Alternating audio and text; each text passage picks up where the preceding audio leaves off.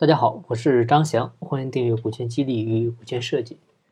今天呢，有网友私信咨询这样一个问题：他们公司呢想引进一位担任国家公职职务的一位呃高科技技术人员，让对方呢也很愿意参与合作。那谈到具体的中间的利益条件的时候呢，是出现了一些分歧。嗯，就是对方呢想要百分之十的股份，而且呢是想要实股。但是呢，对方又不想全职进来，还是呢想保留自己的公职身份，同时呢，这十个点的股份呢，他也是要找他的一个亲戚来代持。呃，其实啊，这种现象呢，在呃很多企业里呢，呃都很常见啊。很多老板呢也不注意这些，啊，一个呢是碍于对方的技术啊或者关系啊资源啊这些条件啊确实非常好。啊，那另一个呢，也是觉得就这十个点的股份啊，也没多少，所以呢也不重视。很多时候呢，可能就直接给对方注册了实股。但是呢，后续啊，问题就慢慢出现啊，就是等到对方的技术过时了啊，或者说关系资源不起作用的时候，他对公司这个时候呢，已经其实不再有创造价值了，反而呢成了公司的累赘。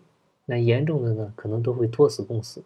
啊，有句话呢叫“请神容易送神难”，啊，这个时候你再让他退出，想把这十个点的股份收回来，啊，他们呢一般都会狮子大开口，啊，你不给个千八百万的，你很难把他请走，所以呢，这个呢一定是一个很大的潜在风险。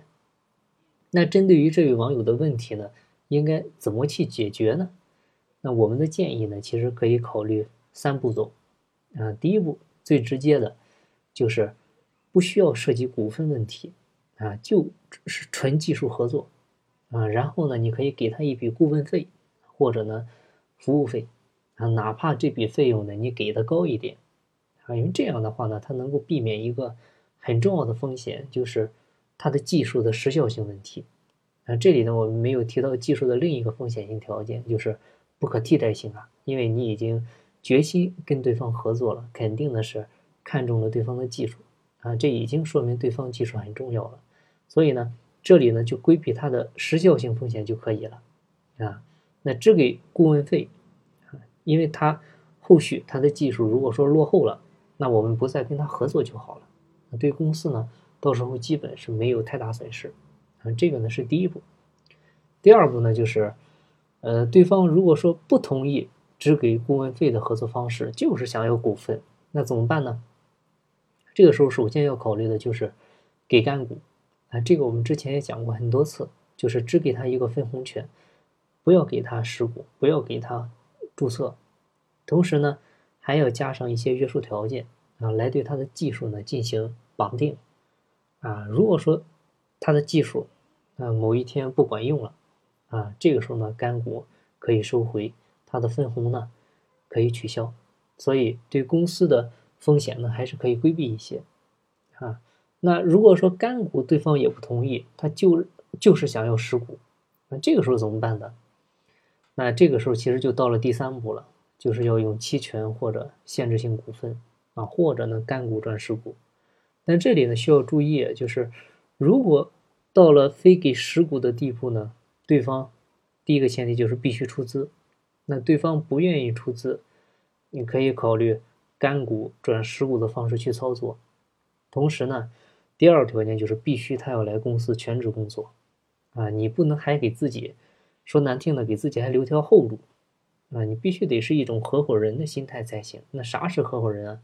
就是能够跟你同甘共苦的人，啊，你不能光跟着同甘了，那共苦的时候呢，你跑路了，啊，这个是不行的。而且呢，也不建议马上就给对方注册。一定呢要设定考核期，至少呢是一到两年。你这样的话，风险呢还能小一些。啊，那你说，如果对方他就是不想出钱，而且呢也只能来你这里呢兼职干，啊，还要求给他实股，那如果这样的话，是不建议跟这样的人合作。第一呢是，对方私心太重，啊，所以说人性都是自私的，但是自私的前提呢。一定是利他，你这样才有意义。